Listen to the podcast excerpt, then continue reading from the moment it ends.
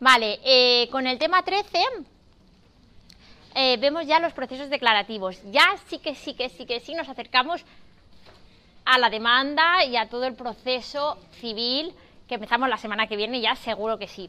Pero ahora ya lo tocamos un poquito más de cerca, ¿vale? Bien, vamos a ver hoy, ahora, eh, los, tipos de procesos declarativos que encontramos. Los ordinarios, los especiales y los sumarios. Y vamos a ver cada uno de ellos, ¿de acuerdo? Bien, los procesos declarativos son aquellos que declaran la existencia o inexistencia de un derecho. Aquellos por los que solicitamos al juez o al juzgado tribunal la, la, declaración de la existencia o inexistencia de un derecho frente a otra parte. ¿Qué tipos de procesos declarativos encontramos? Bien, en realidad encontramos tres tipos de procesos declarativos. Los procesos declarativos ordinarios, los procesos declarativos especiales y los procesos declarativos sumarios. Eh, ¿Por qué tenemos esta clasificación en la diapositiva? Porque los procesos eh, declarativos ordinarios y especiales podemos denominarlos procesos plenarios. ¿Por qué plenarios? Se llaman plenarios porque son procesos en los que despliegan la plenitud de todos sus efectos estos procesos tienen efecto de cosa juzgada, a diferencia de los procesos sumarios que no tienen efecto de cosa juzgada. ¿De acuerdo? Bien, vamos a ver en primer lugar los procesos declarativos ordinarios y su ámbito de aplicación. Entre los procesos declarativos ordinarios encontramos dos tipos. El juicio ordinario, que está representado Em, con un rectángulo mucho más amplio porque es un, es un um, proceso que se dilata mucho más en el tiempo, ¿de acuerdo?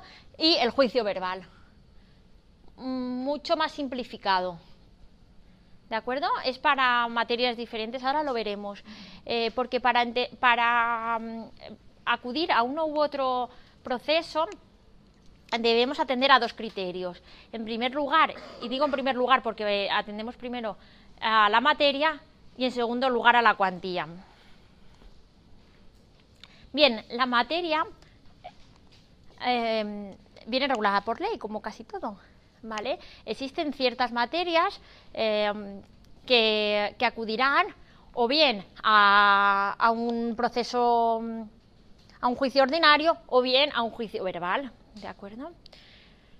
Si por, la, por razón de la materia la ley no, establece a qué procedimiento tenemos que acudir, atenderemos a la cuantía.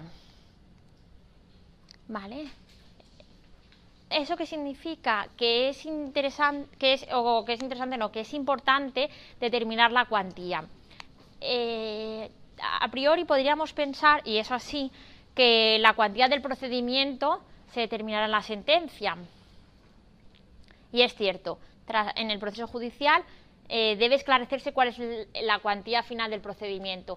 Pero a priori debemos, eh, hacer una estimación de cuál sería la, cuantía eh, que, corresponde al, al, procedimiento, ¿vale? O a la demanda. ¿Cómo se determina esta cuantía? ¿Y por qué es importante determinarla? Bien, es importante determinarla, como hemos visto, porque decidirá si llevamos a un juicio ordinario o a un juicio verbal un juicio ordinario es mucho más dilatado en el tiempo, un juicio verbal es mucho más rápido, pero carece de ciertas fases del procedimiento del juicio ordinario que puede mm,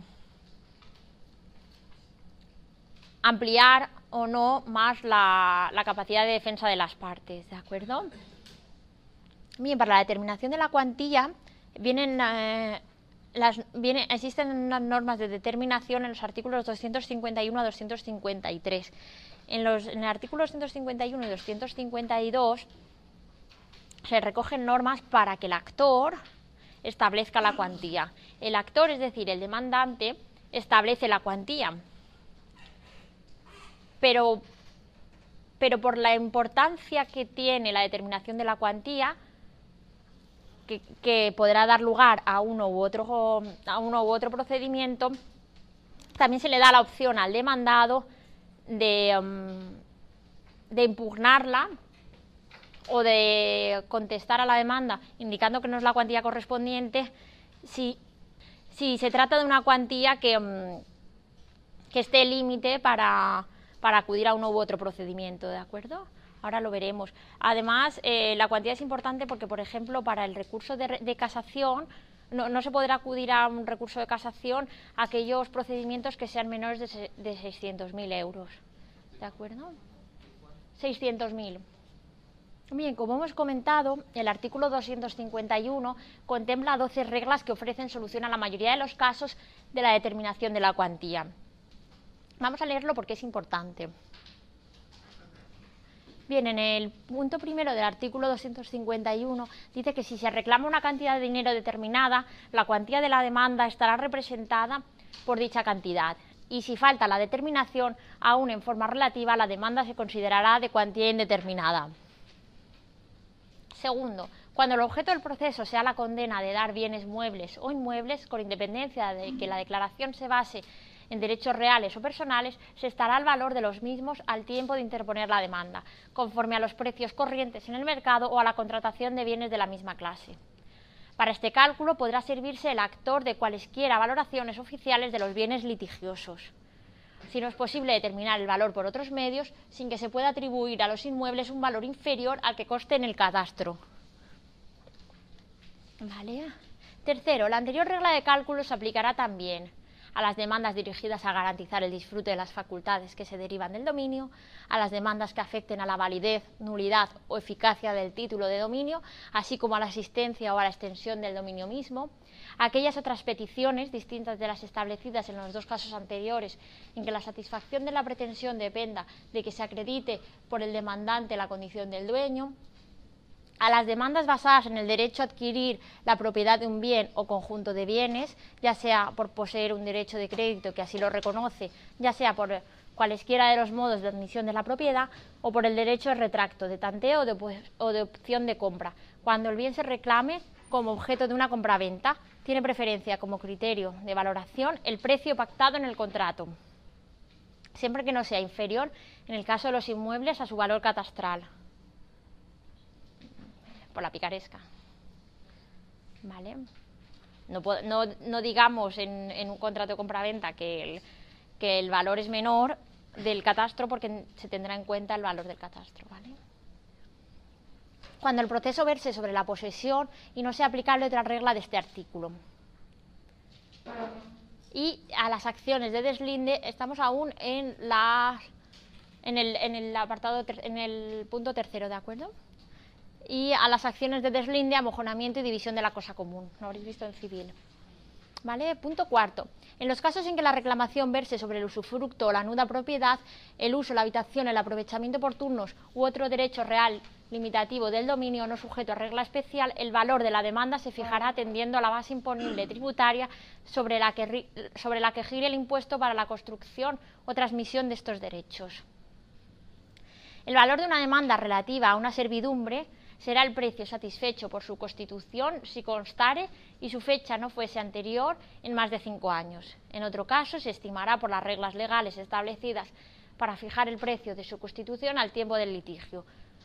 Cualquiera que haya sido el modo de adquirirla y a falta de ella se considerará como cuantía vigésima, la vigésima parte del valor de los, de los predios dominante y sirviente, teniendo en cuenta lo dispuesto en la regla segunda de este artículo sobre bienes muebles e inmuebles. Sexta, en las demandas relativas a la existencia, inexistencia, validez o eficacia de un derecho real de garantía, el valor será el del importe de las sumas garantizadas por todos los conceptos. Séptima, en los juicios sobre el derecho a exigir prestaciones periódicas, sean temporales o vitalicias, se calculará el valor por el importe de una anualidad multiplicado por 10, salvo que el plazo de la prestación fuera inferior a un año, en que se estará el importe total de la misma. En los juicios que versen sobre la existencia, validez o eficacia de un título obligacional, su valor se calculará por el total de lo debido, aunque sea pagadero a plazos. Este criterio de valoración será aplicable en aquellos procesos cuyo objeto sea creación, modificación o extinción de un título obligacional o de un derecho de carácter personal, siempre que no sea aplicable otra regla de este artículo. En los juicios sobre arrendamientos de bienes, salvo cuando tengan por objeto reclamaciones de las rentas o cantidades debidas, la cuantía de la demanda será el importe de una anualidad de renta, cualquiera que sea la periodicidad con que se aparezca fijada en el contrato. Bien, en aquellos casos en que la demanda verse sobre valores negociados en bolsa, la cuantía vendrá determinada por la medida del cambio medio ponderado de los mismos, determinado conforme a la legislación aplicable durante un año natural anterior a la fecha de interposición de la demanda, o por la medida del cambio medio ponderado de los valores durante el periodo en que estos se hubieran negociado en bolsa, cuando dicho periodo fuera inferior a un año. Si se trata de valores negociados en otro mercado secundario, la cuantía vendrá determinada por el tipo medio de negociación de los mismos durante el año natural, anterior a la interposición de la demanda, en el mercado secundario en el que estén negociado o el tipo medio de negociación durante el tiempo en que se hubieran negociado en el mercado secundario, cuando los valores se hayan negociado en dicho mercado por un periodo inferior a un año. El tipo medio de negociación, en su caso, la medida del cambio medio ponderado, se acreditarán por certificación expedida por el órgano rector de mercado secundario de que se trate. Si los valores carecen de negociación, la cuantía se calculará de acuerdo con las normas de valoración contable vigentes en el momento de interposición de la demanda. 11. Cuando la demanda tenga por objeto una prestación de hacer, su cuantía consistirá en el coste de aquello cuya realización se inste o en el importe de los daños y perjuicios derivados del incumplimiento, sin que en este caso sean acumulables ambas cantidades, salvo si además de instarse el cumplimiento se pretende también la indemnización. El importe o cálculo de los daños y perjuicios habrá de ser tenido en cuenta cuando la prestación sea personalísima o consista en no hacer y ello, y ello incluso si lo, insta con carácter principal si lo que se insta con carácter principal es el cumplimiento. En los pleitos relativos a una herencia, a un conjunto de masas patrimoniales o patrimoniales separados, o patrimonios separados, se aplicarán las reglas anteriores respecto a los bienes, derechos y créditos que figuren comprendidos en herencia en el patrimonio objeto del litigio. Bien, eh, hasta aquí todas las reglas de, determinación de la cuantía. Lo tenéis en los apuntes. Lo he leído porque por experiencia sé que un artículo en, los apuntes muchas veces no, nos paramos a leerlo. Pero es vital, ¿vale? Cuando seáis abogados, eh, estas reglas os van a dar qué importe tenéis que, que establecer para los casos en que, en que, en que venga aquí establecido. El artículo 252, ahora veremos en el caso, eh, cuando, cuando sea alguno de los casos que no vengan establecidos en el artículo que hemos leído. En el artículo 52 de la Ley de Enjuiciamiento Civil que tenéis en los apuntes vienen las reglas de valoración de la cuantía en los casos de acumulación de pretensiones que hemos visto en el tema anterior, ¿vale? Si tenemos algún caso de acumulación de pretensiones, la cuantía no siempre eh, se valorará sumando las cantidades, tendremos que acudir a esta regla de, de valoración, ¿de acuerdo? Y, el artículo 253, como ya hemos comentado, da la opción. El artículo eh, está pensado para garantizar la defensa de, el derecho de defensa del demandado y exige que el actor eh, determine la cuantía de forma justificada en la demanda y que además establezca por qué regla ha determinado la cuantía. Debe estar clara y precisa, y cuando digo que debe estar clara y precisa, eh, no significa que no debe ser, que será como unos 3.000 euros. No se ponen números redondos. Eh, si se hace el cálculo, eh, deberá ser incluso con los decimales, ¿de acuerdo? Aunque sí existe la posibilidad de establecer determinaciones relativas, es decir, que, se, que en la demanda se establezca, se diga que la cuantía sea de unos 2.000 euros pero es algo excepcional. Lo lógico eh, y lo normal y lo habitual es que se establezca una cantidad clara y precisa, ¿vale? En eh, los casos en que se establezca una determinación relativa, que se ponga un valor aproximado de 2.000 euros, sí que se deberá hacer constar si es mayor o menor de 6.000 euros. ¿Por qué? Porque como vamos a ver a continuación, los 6.000 euros es el, el límite que diferencia acudir a un juicio ordinario o a un juicio verbal, ¿vale? Los juicios, bueno, lo vemos ahora, los juicios, la, perdón, las demandas con una cuantía menor de 6.000 euros, mayor de 6.000 euros, acudirán a un juicio ordinario. Y aquellas que sean igual o menor a 6.000 euros acudirán a, a uno verbal. ¿De acuerdo? En los casos excepcionales, muy excepcionales, en los que la cuantía sea inestimable, se acudirá siempre a un juicio verbal, ordinario, perdón. En los casos en los que mm, la cuantía sea inestimable, se acudirá siempre a un juicio ordinario. Bien, ¿cómo controlamos la, determinación de la cuantía? Como hemos dicho antes, eh, que, la determina, que la, aunque la determinación de la cuantía viene dada por el actor, sí que existen ciertos mecanismos legales para permitir que el actor no, no, establezca una cuantía diferente a la real para así acudir a un proceso diferente al que le corresponde. En estos casos podrá, podrá controlarse la cuantía de oficio por el letrado de la Administración de Justicia. El letrado de la Administración de Justicia, antiguo secretario judicial, es quien da trámite, la, quien, da la, quien admite o no la demanda. En ese caso, eh, se fijará en la, cuantía eh, establecida por el actor y podrá o bien subsanarlo de oficio eh, o bien solicitar al actor que, lo subsane. ¿En qué casos lo subsanará él? Bien, lo subsanará cuando exista un error meramente formal. Es decir, que ponga, por ejemplo, una relación de sumas, 20, 30, 40, y que la, el resultado no se haya calculado correctamente, ¿de acuerdo? En ese caso, el letrado de la, Administración de Justicia, antiguo secretario judicial, podrá subsanarlo de oficio. Eh, si, por un error de este tipo eh, se, solicita la tramitación por un procedimiento distinto al que le corresponde, una vez subsanado el, error, el mismo letrado de la Administración de Justicia podrá eh, derivar la demanda al procedimiento que corresponda, ¿de acuerdo? Si en un primer momento, o si en principio se acude a un juicio ordinario cuando el letrado de Administración de Justicia detecta que la suma de los, de los valores no, no, corresponde a la de un juicio ordinario, sino a la de un juicio verbal, él mismo dará tramitación a un juicio verbal, ¿de acuerdo? En el caso de, la, de que la cuantía sea inestimable, se acudirá a un juicio ordinario. Y, si no se hubiese apreciado así, el letrado de la Administración de Justicia pueda realizar el trámite, ¿vale?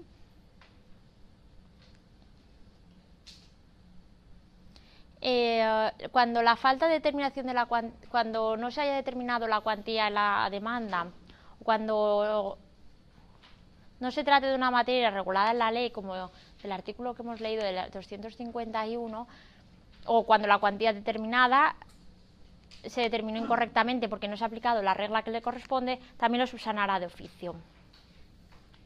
Eh, ¿Cuándo eh, se podrá corregir la determinación de la cuantía e instancia de parte? Es decir, por parte del demandado. El demandado, en la contestación a la demanda en el juicio ordinario o en la vista en el juicio verbal, podrá alegar error en la determinación de la cuantía sin entrar a valorar el fondo del asunto. Como ya hemos comentado, eh, la cuantía de la demanda la cuantía final de la demanda se, valorará durante todo el juicio. se puede tratar en el fondo del asunto, pero sin entrar al fondo del asunto, el demandado podrá alegar error cuando detecte que por un, error en la cuantificación de la demanda se haya acudido a un, a un procedimiento distinto al que le corresponde, ¿de acuerdo? Si eh, alega que Hemos, hemos visto que veremos más adelante que el límite está a los 6.000 euros. Si el actor eh, cuantifica la demanda o la pretensión en 5.999, a lo mejor el demandado puede decir, oiga, no, que es que son 6.000 y que por, y que por tanto, o 6.001, y que por tanto nos corresponde el juicio ordinario. ¿De acuerdo? O también cuando hablamos del recurso de casación no se ve en la diapositiva, ¿vale?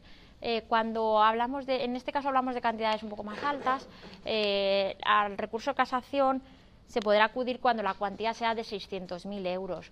Eh, si el actor lo cuantifica en 599.999, a lo mejor el demandado puede decir, oiga, no, que es que son 600.000 y por tanto así tenemos, tenemos el derecho al, recurso de casación. ¿De acuerdo? Bien, los procesos eh, declarativos ordinarios eh, pueden ser, o, en los, encontramos dos tipos de, de procesos. El, el, juicio ordinario, que viene regulado en el artículo 249, podríamos leerlo, pero como vamos justos de tiempo, lo tenéis en los apuntes, ¿de acuerdo? Eh, como hemos visto, eh, las reglas de determinación de la, cuantía son dos. En primer lugar, la materia, y en ese caso se acudirá al artículo 249 de la eh, en este artículo se regulan los procesos que acudirán al juicio ordinario. Si por razón de materia no viene regulado que acudamos al juicio ordinario o al juicio verbal, acudiremos al criterio de la, de la cuantía. En el caso de ser menor de 6.000 euros o de ser cuantía perdón, mayor de 6.000 euros o de cuantía inestimable, el juicio ah, o la demanda eh, se llevará a un proceso de juicio ordinario. ¿De acuerdo? ¿Queda claro? Los procesos, las demandas. En primer lugar, ¿en qué nos fijamos? En la materia. Y si ningún y si la materia de no viene establecida por ley a la cuantía. Cuando es mayor de 6.000 euros. Y cuando es menor o igual al verbal vale lo tenemos aquí. El artículo 250 regula la materia de los casos en los que se acudirá a un juicio verbal vale si la materia no viene regulada en el artículo 250 para juicio verbal, ni tampoco viene regulada en el 249 que, que nos eh, llevaría al juicio ordinario, atenderemos a la cuantía.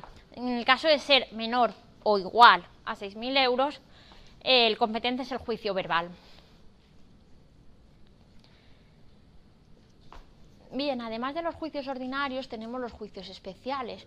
Para los casos de en los que existan materias especiales reguladas por la ley.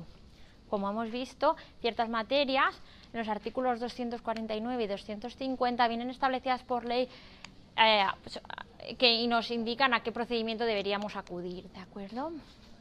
Existen dos tipos de procedimiento especial. Los procedimientos especiales cuya tramitación se regula de forma independiente en la LEC y los procedimientos especiales que se reconducen al juicio ordinario o al juicio verbal en función de la materia.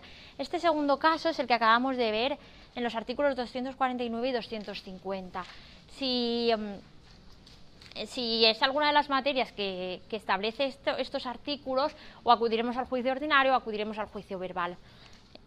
Los casos de procesos especiales cuya tramitación se regula de forma independiente en la LEC se refiere a ciertos, procedimientos, a ciertos procedimientos que, mm, que tanto en la ley de enjuiciamiento civil como en determinadas leyes materiales, cada vez menos, tienen una regulación especial. Es el caso, por ejemplo, de los desahucios.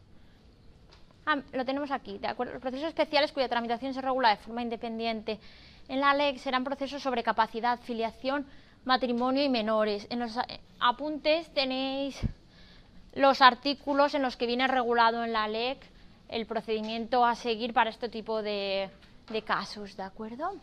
También son procesos especiales los procesos para la división judicial de patrimonios, bien sean hereditarios o de régimen económico matrimonial. Además, los procesos monitorios y el proceso cambiario los procesos especiales que se reconducen al juicio ordinario o al juicio verbal en función de la materia son aquellos que hemos visto en, los artículos 249 y 250. ¿Vale? Estos procedimientos acudirán a uno u a otro procedimiento, el, 250, el 249 al juicio ordinario el 250 al juicio verbal, independientemente de la cuantía de los mismos. ¿De acuerdo? Solo si, no es de alguna de las materias reguladas, atenderemos a la cuantía. Bien, y por último, los procesos sumarios. Los procesos sumarios, como hemos comentado al principio, no producen efecto de cosa juzgada. Son procesos eh, muy um, concentrados y muy rápidos que se tramitan por medio del juicio verbal. ¿Cuáles son los procesos sumarios? Bien, los que tenemos a continuación. El desahucio por falta de pago, por expiración de, plazo. Lo común es conocer el desahucio por falta de pago, pero también puede darse por expiración del plazo contractual, ¿vale? los interdictos de adquirir, retener y recobrar la posesión de obra nueva y de obra ruinosa, los procesos para la protección registral de los derechos reales, los procesos sumarios de venta a plazos de bienes muebles y los procesos sumarios por incumplimiento de arrendamiento financiero para obtener el pago de las mensualidades no abonadas. No abonadas del arrendamiento.